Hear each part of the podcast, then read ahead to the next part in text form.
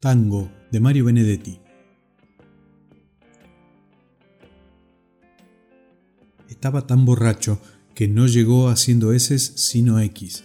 La casa, su casa, estaba vacía, oscura, abandonada.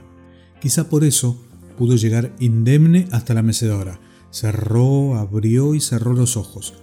Lo que vislumbró no fue un sueño, sino un milagro de jardín. Con su madre o sin su madre. Eso dependía de la tensión de sus párpados.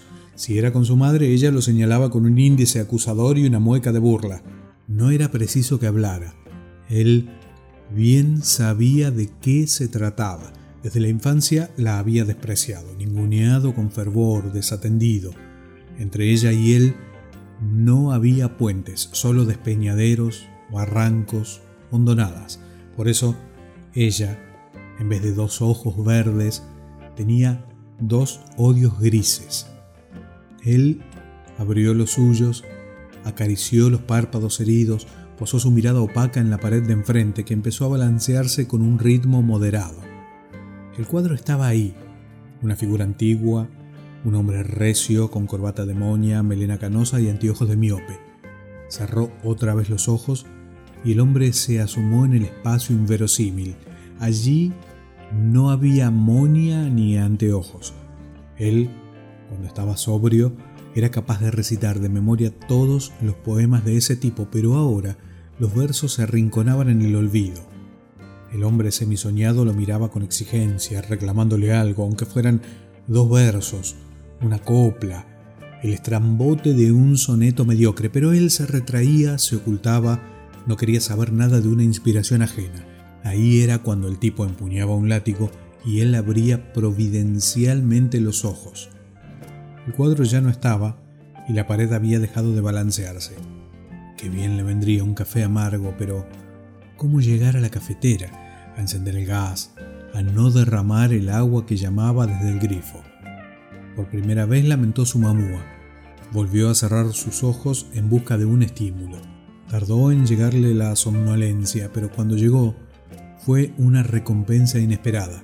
Frente a él, al alcance de sus manos, estaba Dorita, más atractiva que nunca, con la boca entreabierta y a la espera, con el camisón rosa que se le resbalaba de los senos, más turgentes que en épocas pasadas.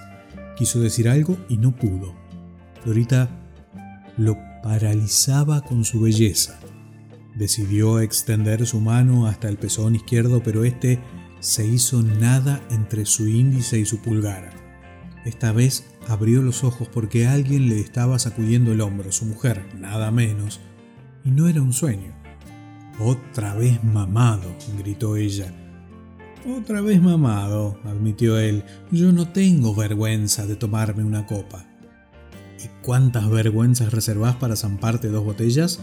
Tres. Tres. ¿Vergüenzas? O botellas. ¿Botellas? ¿Hasta cuándo pensás que voy a soportar este maldito tren de vida?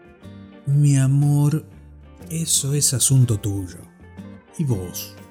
¿No tenés conciencia? ¿Crees que te diga la verdad? Me tiene harto.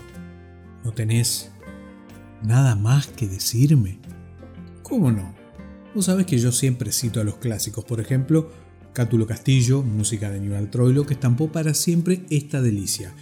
Yo sé que te lastima, yo sé que te hace daño llorarte mi sermón de vino. Es cierto que me hace daño. No importa, aquí te dejo con esa veterana kurda que ya forma parte de tu currículo. Se acabó, no te preocupes. Cuando vos y yo seamos finaditos, sé que voy a encontrarte en algún boliche cantina para los ilustrados, del paraíso. Escrito por Mario Benedetti Tango